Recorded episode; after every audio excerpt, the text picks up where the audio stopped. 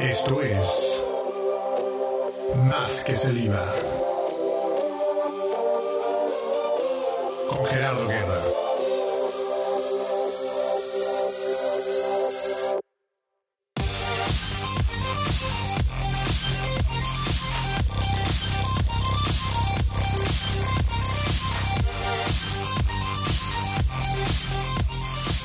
Episodio número 7 de este tu podcast Más que Saliva. Hoy algunas de las preguntas más frecuentes en un matrimonio son acerca de cómo poder entender a la otra persona. Y aquí está conmigo mi esposa. Hola.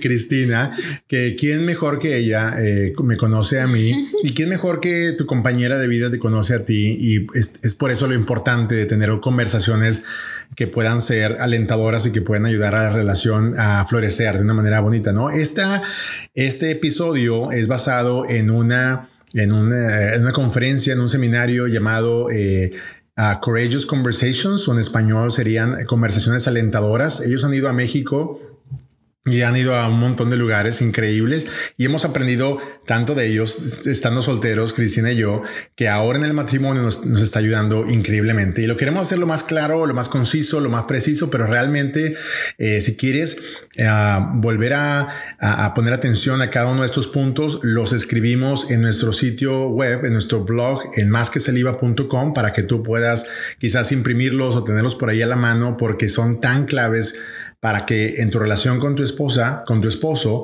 eh, puedan llegar a la raíz del asunto y en lugar de ir caminando amargados o ir a la cama enojados, como la, Biblia dice que no, no es para nada la intención y no es lo mejor ir a la, cama enojado, tú puedas a través de esta conversación a ir eh, eh, acercándote más al corazón de tu esposa o de tu esposo. 10 preguntas para resolver cualquier conflicto en un matrimonio. Más que saliva, viviendo una fe genuina, relevante.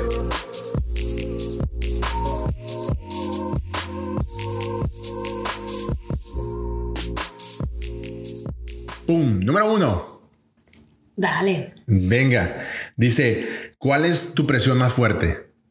¿Cuál es la presión más fuerte? Y quiero recordarte que al empezar este punto, al empezar esas 10 preguntas, tengas un corazón listo para escuchar, listo para ponerte en los, zapatos de la otra persona y listo para entender, no solamente responder. Un, un problema bien grave que tenemos los seres humanos, todo el mundo, es que respondemos antes de que se nos pregunte y no dejamos a la otra persona realmente ser vulnerable y abrir su corazón. Y una mujer eh, de las necesidades más profundas que tiene es ser escuchada y no solamente escuchada, sino comprendida. ¿Puedes decir que sí? Sí, claro. Y también quería agregar que esta pregunta, primera pregunta de cuál es tu presión más fuerte, es clave porque ayudas a la otra persona a pensar claramente cuando a veces hay varias cosas que te están molestando o enojando y se han acumulado porque no has dicho nada. Y diciendo cuál es tu presión más fuerte es una pregunta muy clave para que la otra persona diga, ok, de esas 10 cosas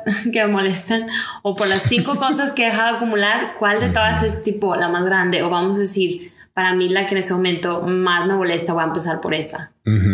¿Cuál es tu presión más fuerte? Y para mí como hombre no es tan fácil venir a entablar esta conversación porque de alguna manera eh, trato de huir de este tipo de situaciones. Las mujeres son buenísimas en, entender y comprender sus emociones, pero nosotros hombres tratamos de resolver las cosas rápida y, rápidamente y por lo tanto a veces, ah, o no, no a veces, a menudo eh, evadimos esto. ¿Lo evado yo? Sí. yo casi siempre soy la que estoy diciendo, we need to talk. Y eso ya siempre estás, ay no, ¿a poco ahorita? Me va a arruinar el resto del día o la noche o quería descansar o estoy cansado del día, porque ahora? Pero simplemente no hay que dormirnos. Yo creo que una de las cosas que vengo cargando toda mi vida es esa palabra de, no, vamos a conservar la paz. No, no, eh, vamos a mantener la paz. Y ese mantener la paz eh, no se puede llegar a, llegar a esa paz si no hay un conflicto, si no hay una resolución de ese conflicto. Ah, entonces, eh, de verdad que al preguntar esta primer cosa a tu esposa, la veas con ojos de ternura, con ojos de amor y piensa eh, en que qué tú harías si estuviera tirada en el piso, sangrando, uh, tuviera una herida grave. ¿Qué harías en el momento? Por supuesto que llamarías a los doctores, la llevarías a la emergencia, harías algo rápidamente. Estas 10 preguntas son enfocadas a esa herida emocionalmente.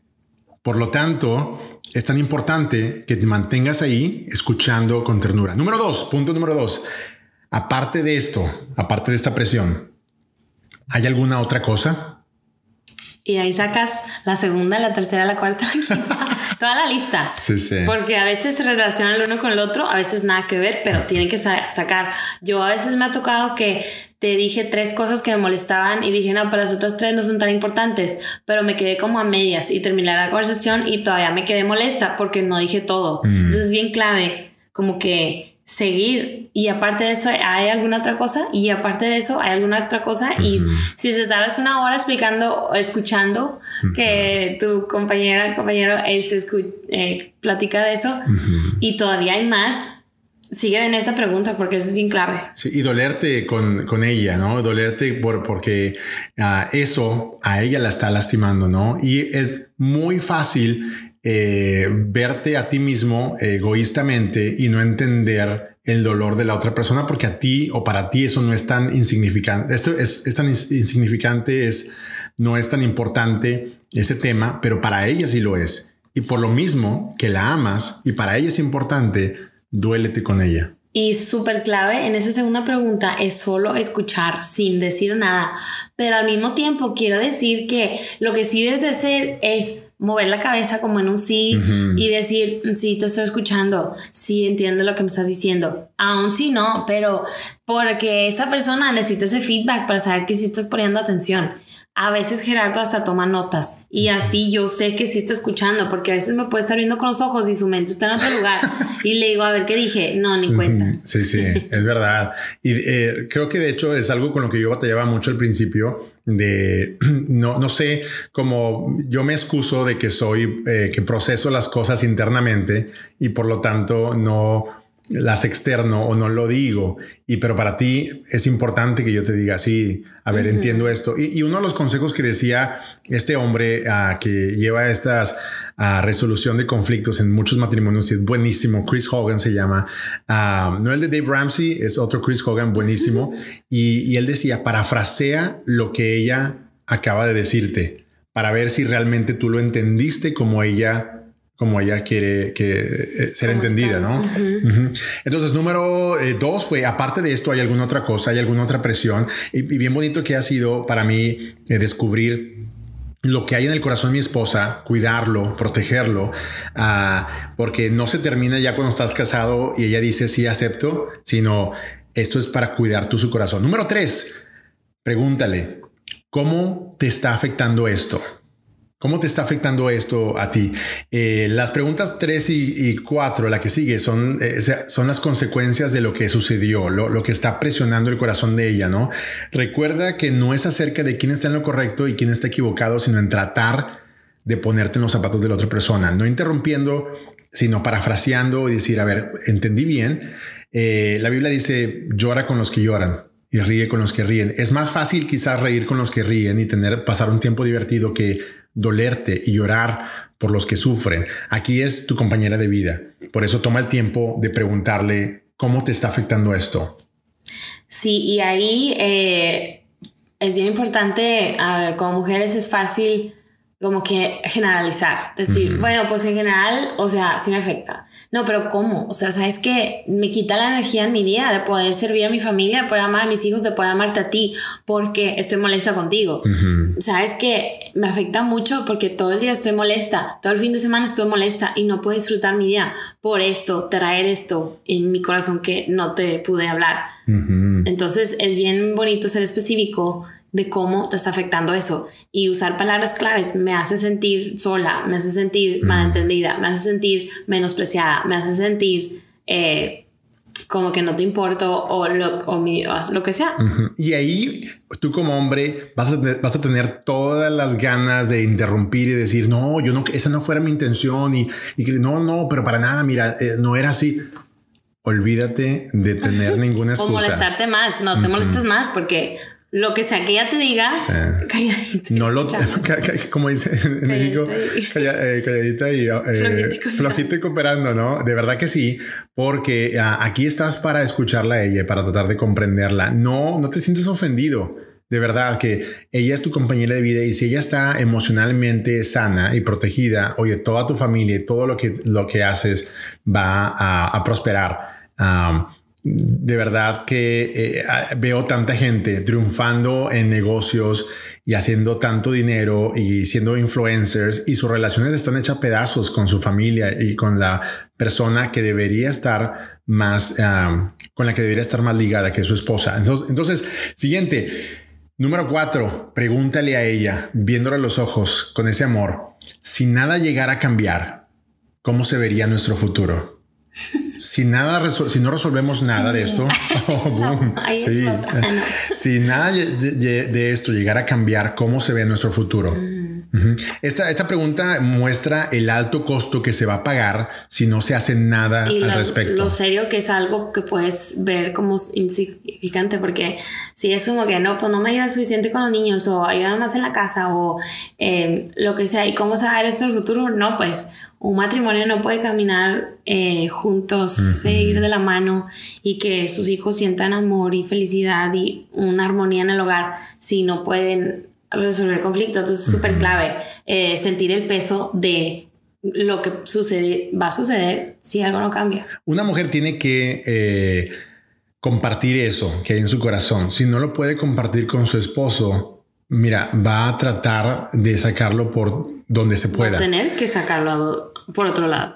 Y frecuentemente ves a mujeres enfermas eh, de estrés, de, depresión, úlceras o lo que sea. Y ves de pronto a niños bien, eh, ¿cómo se dice? Que, no son cuidados eh, bien porque el, porque el esposo no estuvo activamente involucrado en lo que ella estaba pasando en su corazón. Ves a mujeres a tomando Facebook y diciendo tantas cosas y ves a eh, mujeres tomando tantas pastillas simplemente porque si el esposo hubiera tenido el eh, muchas veces sí a menudo si el esposo hubiera tenido el tiempo para escucharla. La importancia a los asuntos de la casa que pueden verse como nada comparación de pues en su trabajo si hay problemas grandes, en su trabajo si hay situaciones y esas son más fáciles de solucionar. Luego vienes a casa y no quieres lidiar con nada ahí. Entonces cierras la puerta a eso, te sordeas, pero no. Sí, sí. Ah, sordeas eh, regionalismo mexicano para no pones atención. Y eh, vamos al siguiente punto, el número 5. Ya estamos a la mitad de esto, pero de verdad que son preguntas, 10 preguntas claves para resolver cualquier conflicto en tu matrimonio. Número 5 es, ¿cuál crees que es mi responsabilidad en todo esto. Sí, todo, cada conflicto es entre dos personas y tienen mi, o sea, responsabilidad los dos lados. Entonces, hablar claramente cuál crees que es mi responsabilidad. Y yo creo que, bueno, eso va, como dice, eh, junto con la pregunta 6, que es a la otra persona y cuál crees que es tu responsabilidad en esta situación. y, ese, el, al hacer esa pregunta, ¿cuál crees que es mi responsabilidad? Tú estás cediendo, muriendo a, lo que tú quieres, a cómo te quieres tú sentir. Está, ¿qué, qué de esto que te estás haciendo sentir presionada, irritada y, y mal es mi responsabilidad? Entonces tú estás muriendo a ello. Eh, y si tú pudieras decir, no, pues no, es mi, no, es el 100% de mi culpa, yo tengo un 15%. Oye, por ese, ese 15% pide disculpa y sé totalmente honesto y pide perdón, de verdad, ah, sin excusarte. Eh, platicábamos que las seis palabras más difíciles de pronunciar en el idioma español son yo me equivoqué, me podrías perdonar, frecuentemente la gente dice, ¿me perdonas? Oye, perdóname. O, dicen, si te hice mal, si te hice daño, ay, tú oh. sabes, eso es lo más orgulloso que me repate a mí porque dices tú, si te afecté en algo, ay, ¿cuál sí? Es obvio que afectaste en algo. Es el orgullo hablando ahí. Ajá, entonces, no, si te, no, veo, Lo hice. veo que te afecté o estoy viendo que esto te afectó Perdóname. es una demostración de humildad, pero a la más fuerte potencia. Y las primeras tres palabras de estas seis son las que menos se usan. Yo me equivoqué. Esa responsabilidad propia, ese ese decir yo fui causante de esto, casi no se usa, pero es tan clave porque habla de la humildad y el deseo que tú tienes de restaurar la relación, cualquiera que sea con tu esposa o con cualquier persona. Yo me equivoqué y las segundas, las, las siguientes tres, me podrías porque es una, es una petición. Eh, ella no necesita eh, perdonarte. Ella no, no, es no estás demandándolo, ah, sino es me podrías perdonar. Número seis tiene que ver, como decía Cristina, también con esta misma pregunta, la cinco. Número seis, ¿cuál crees es tu responsabilidad? Yo creo que es clave que primero el hombre le puede preguntar a la mujer, ¿tú cuál crees que es mi responsabilidad en eso? Porque así el hombre toma la iniciativa de humillarse. Porque si no, es que, a ver, pero tú primero di, ¿tú cuál, es tu responsabilidad en eso? No, pues no sé, pero tú fuiste el cumpleaños, a ver, tú di primero, nada. No, no, no, es, entonces por eso la cinco es primero. La cinco, ¿cuál crees que es mi responsabilidad en todo esto? Y la número seis, esta es, ¿cuál crees que es tu responsabilidad? Porque el punto central de toda esta conversación se lleva a cabo en este, en estas cinco y seis donde cada uno ve su responsabilidad. Y si en esta serie de preguntas se demostró compasión, amor, cuidado, eh, ¿sabes qué? Ahí vas por el buen camino, vas por un camino muy, muy bueno. Número siete, ¿cómo te gustaría, tú le preguntas, ¿cómo te gustaría ver esto en un futuro? ¿O cuál sería el futuro ideal? Entonces, ah, esta pregunta realmente cambia todo lo que se ha hecho hasta ese momento por lo que se podrá y se deberá hacer, por los puntos o los pasos prácticos que se van a cambiar para no volver a llegar a este conflicto o a esa situación. O caer en lo mismo otra vez. Totalmente. Crea, es como esto crea una esperanza para un futuro eh, en que los dos van a estar de acuerdo en cómo hacer las cosas de diferente manera. Eh, te casas, es, hermoso los eh, primeros dos, tres años de casado, descubrir a esta, esta mujer hermosa a tu lado, pero ella necesita compartir cosas que está experimentando. Tú necesitas compartir y no hay ningún, no hay mejor lugar que hacerlo que en, eh, en este matrimonio, en este espacio, en esta, eh, en esta cama, eh, en, este, en este cuarto. Tú y ella, sin, sin más gente alrededor y sin usar a los hijos o sin usar ninguna, ningún pretexto, ¿no? número siete fue entonces, ¿cómo te gustaría ver esto en un futuro o cuál sería el futuro ideal eh, número 8. ¿Qué es lo más clave que podemos pedirle a Dios en esta situación?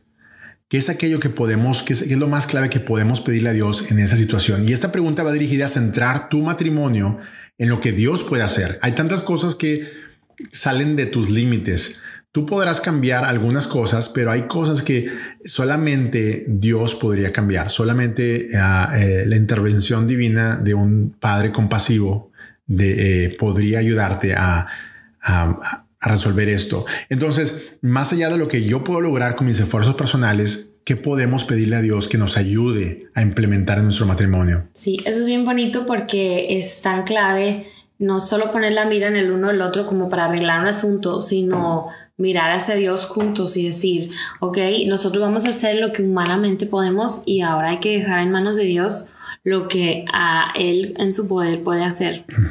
Creo que hay de los, creo que hay de los dos lados de, de las personas, eh, personas que espiritualmente sobre espiritualizan los conflictos en el matrimonio y dicen, no, pues que yo solamente voy a orar por mi esposo o solamente voy a ir a la iglesia y pedirle a Dios, oye, creo que eso es muy bueno, pero, pero eh, tienes que hablar con él o pues. tienes que hablar con ella, tienes que sentarte, descubrir que hay en su corazón. Que lo más espiritual va a suceder en esa conversación claro, Y yo al mismo tiempo no voy a tener ningún tipo de respeto por un esposo que nada más se la pase orando acerca de nuestros conflictos, ¿no? Viene a hablarlo conmigo. Totalmente, que te escuche. Es como un ser, como que cobarde, huir. Ay, sí, qué fácil. Ponerte a orar a ver cómo vamos a solucionar esto, ¿no? Habla conmigo. Oye, y, ve el ejemplo de Jesús. Dice, aprender de mí que soy manso y humilde. Y mansedumbre es poner toda mi fuerza o todo, eh, si toda mi fuerza bajo el control de Dios. Y eso significa a ah, ceder. Eh, y luego dice, aprende de mí que soy manso y humilde. Y esa humildad es reconocer que sí, te equivocaste y que necesitas hablar con ella. No vayas a meterte a la iglesia, ve a hablar con ella y, y, y así, ¿no? Veo tanto, eh, me topé una vez, Cristina, este, un artículo que decía los 10 consejos que un divorciado da a así y yo, ay, ya, se te fue el tiempo. Y no, no, creo que siempre hay esperanza, pero uh, esos consejos se toman personalmente antes de llegar a ese punto y peleas por tu mujer con todo lo que con todo lo que tengas, con todo tu amor, con toda tu compasión, con toda tu paciencia, porque a veces es el daño el daño ha sido tan fuerte que sí eh, los dos se, necesitan alejar por un tiempo, pero para para orar, para ser restaurados y volver a esa comunicación y volver a invertir desde cero en una relación que solo Dios puede restaurar. Ah, seguimos de acuerdo a esto, la siguiente, la número nueve, ya vamos a acabar. De acuerdo, de acuerdo a esto que hemos platicado, ¿qué es aquello en lo que debemos seguir esforzándonos? ¿Qué si estamos haciendo bien? Otra vez, de acuerdo a esto, a todo lo que hemos platicado, ¿qué es aquello en lo que debemos seguir esforzándonos? Ah, ¿Qué cosas son claves o cuáles son los pasos prácticos para poder cambiar y no volver a, caer en esa situación? ¿O qué es aquello que yo te, eh, en lo que te ofendí y cómo yo puedo mejorar en eso, ¿no?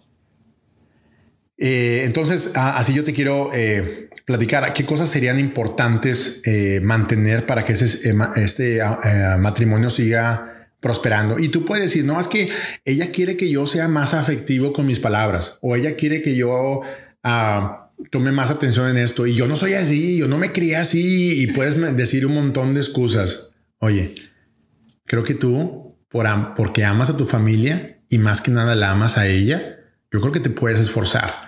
Si, si llegamos a, a, la universidad y estudiamos materias que jamás nos hubiera gustado estudiar, pero sabemos que son parte del currículum para, poder lograr la meta y graduarte y poder eh, eh, ejercer esta profesión, ¿por qué no te esfuerzas en desarrollar cosas que quizás nunca aprendiste, pero son tan importantes para ella?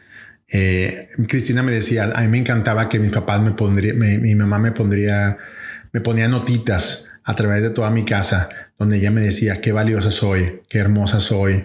Y, así. Entonces yo, ah, yo no soy de notitas. Y me escribía cartas en mi cumpleaños, tarjetas, cosas así. Cosas escritas, no, no digitalmente. Y, yo decía, pues a mí me encanta escribir poesía eh, en, en blogs y cosas así.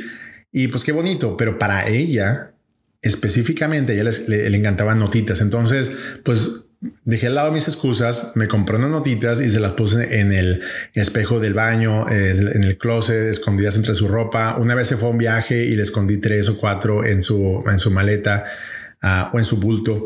Y eh, como dicen aquí en Puerto Rico. Tarjetas en mi cumpleaños, me mandas tarjetas. Tarjetitas en, tu cumpleaños así bien tontas. Ah, y ahora las tarjetas las hacemos para los niños más que para nosotros. Pero ah, entonces eh, buscar esos, eh, esas cosas en que te puedes esforzar. Entonces, número nueve fue, de acuerdo a todo lo que platicamos, ¿qué es aquello en lo que debemos seguir esforzándonos? Número diez y último, ah, ¿qué pasos prácticos podemos tomar para asegurarnos que suceda? ¿Qué pasos prácticos podemos tomar para asegurarnos que eso suceda? Y de alguna manera el, punto anterior tiene, tiene mucho que ver con este y está conectado. a en, inglés hay un libro, y creo que está en español en Amazon, eh, de Andy Stanley, que se llama La mejor de las preguntas. Está buenísimo, léelo, porque ah, necesitamos aprender a hacer mejores preguntas. Ah, necesitamos aprender a escuchar más en lugar de compartir solamente nuestra opinión o lo que sentimos. Y, y, eso tiene que ver mucho en la comunicación con tu esposa, ¿no?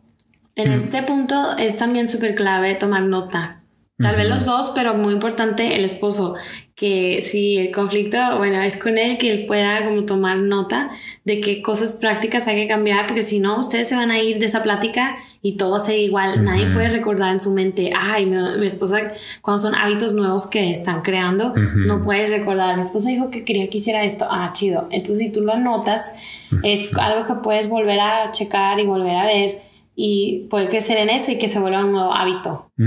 y, hay tantas aplicaciones ahora en tu celular donde tú puedes ponerlas y puedes poner una alarma para recordar hacer esto, ¿no? Porque esto es de, de máxima importancia. Ah, si tú aprendes a invertir bien, no solamente en tu carrera y en hacer más dinero, sino en tu matrimonio, vas a ser el hombre más feliz, vas, vas a ser la mujer más feliz y, feliz con el término más bíblico que es gozo. Eh, el gozo es el deleite de tu alma a pesar de las circunstancias, ¿no? Y la felicidad es muy pasajera, pero ese, ese gozo continuo es porque hay, una, eh, hay un acuerdo mutuo, ¿no? Eh, con tu esposa y, contigo. Y, tus hijos lo ven. Y esa es la, la mejor educación que le puedes dar a un hijo hombre en cómo tratar a una mujer, es lo que ve de su mamá, de su papá. Ve que hay tiempo donde el hijo tiene que irse a jugar al otro cuarto, ir a, otro, a otra parte porque mamá y papá necesitan tener una conversación, porque mamá y papá tienen un tiempo solamente para ellos de, novios, ¿no? De amigos. Y si ese hijo ve eso, ese hijo hombre ve eso, oye, te lo va a agradecer tanto esa mujer con la que él se case. Y también si una, si tu hija mujer ve eso, ella no se va no, se va a ir con el, uh, pelafustán o como dicen, el tipo más eh, menso de por ahí, ¿no? Sino que va a tener un estándar alto eh, acerca de cómo ella quiere ser amada y valorada y va a decirle así. Quizás tenemos tantas mujeres optando por hombres eh, tan mediocres y discúlpame la palabra, pero realmente es así porque vienen de, familias que quizás uh, hubo hombres pasivos, que se excusaron en que nunca tuvieron esa educación o nunca tuvieron un papá así. Y, yo que te estoy hablando aquí, yo no crecí con un papá a mi lado que me dijera cómo ser un mejor hombre, pero la palabra de Dios y, mi vida en Cristo he aprendido a cómo realmente ser un hombre. Es como esa, eh, ese, el Espíritu Santo que te, que te guía a toda verdad, a toda justicia para realmente ser la persona que Dios te diseñó a ser. Te dejo estas 10 preguntas, te recuerdo que puedes ir a ellas en nuestro blog másquesaliva.com donde puedes ver cada uno de los puntos de estas 10 preguntas claves para resolver cualquier conflicto en un matrimonio y puedes ah, pensar en ellas, ver cómo platicarla con tu esposa. No dejes, no te vayas enojado a cama, a la cama. Toma un tiempo con ella Quiero agregar en esta situación que es súper clave y importante que los dos eh, se queden ahí hasta el final de la conversación y no se levanten, se salgan del cuarto, se muevan, pero quédense ahí, eh, esté platicando hasta el final. Eh, una vez recuerdo que era para nosotros siempre bien importante no dormirnos con ningún conflicto, ninguno, no, o sea, no dormirnos sin resolverlo. Entonces, una vez cuando estábamos en Taiwán, no recuerdo qué conflicto o ni recuerdo qué había pasado o qué cosa era la que teníamos que platicar. Pero bueno, empezamos en la noche, no sé, como 8, 10 de la noche y platicamos toda la noche. Y tenía yo, o no sé, los dos tanto que había que resolver de hablar que yo creo que como a las 7 de la mañana terminamos, y aunque estábamos lo más cansados a tomar más café y pues simplemente ponerte la ropa para salir a trabajar porque ya se acaba la noche, no dormimos los dos, pero eh, el saber que Gerardo estaba bien dispuesto de no dormir para escucharme a mí y resolver este conflicto es algo que hace que crezca ese amor increíblemente porque tú sabes que tu esposo está realmente ahí para for the long run, o sea, no nada más en las buenas, o sea. Sí, sí. Está eh, increíble esto. Yo te sugiero que vayas a nuestro sitio web más que saliva y leas estas preguntas y pienses en ellas y no te vayas a dormir enojado, sino que ames con esa compasión a esa mujer que Dios te dio para seguir floreciendo para tu familia, para testimonio de otros y para tu propia, para tu propio bienestar. Mi nombre es Gerardo Guerra. Mi esposa me acompañó, Cristina. Hola. Adiós. Nos vemos, sí. Hasta el siguiente programa. Eh, este fue tu episodio, el episodio número 7 de tu podcast Más que Saliva. Nos vemos. Gracias por eh, suscribirte y tus comentarios. Nos vemos luego. Hasta la vista. bye bye. Un placer acompañarte. Conéctate con nosotros en másquesaliva.com y escúchanos la próxima semana aquí en Más que Saliva.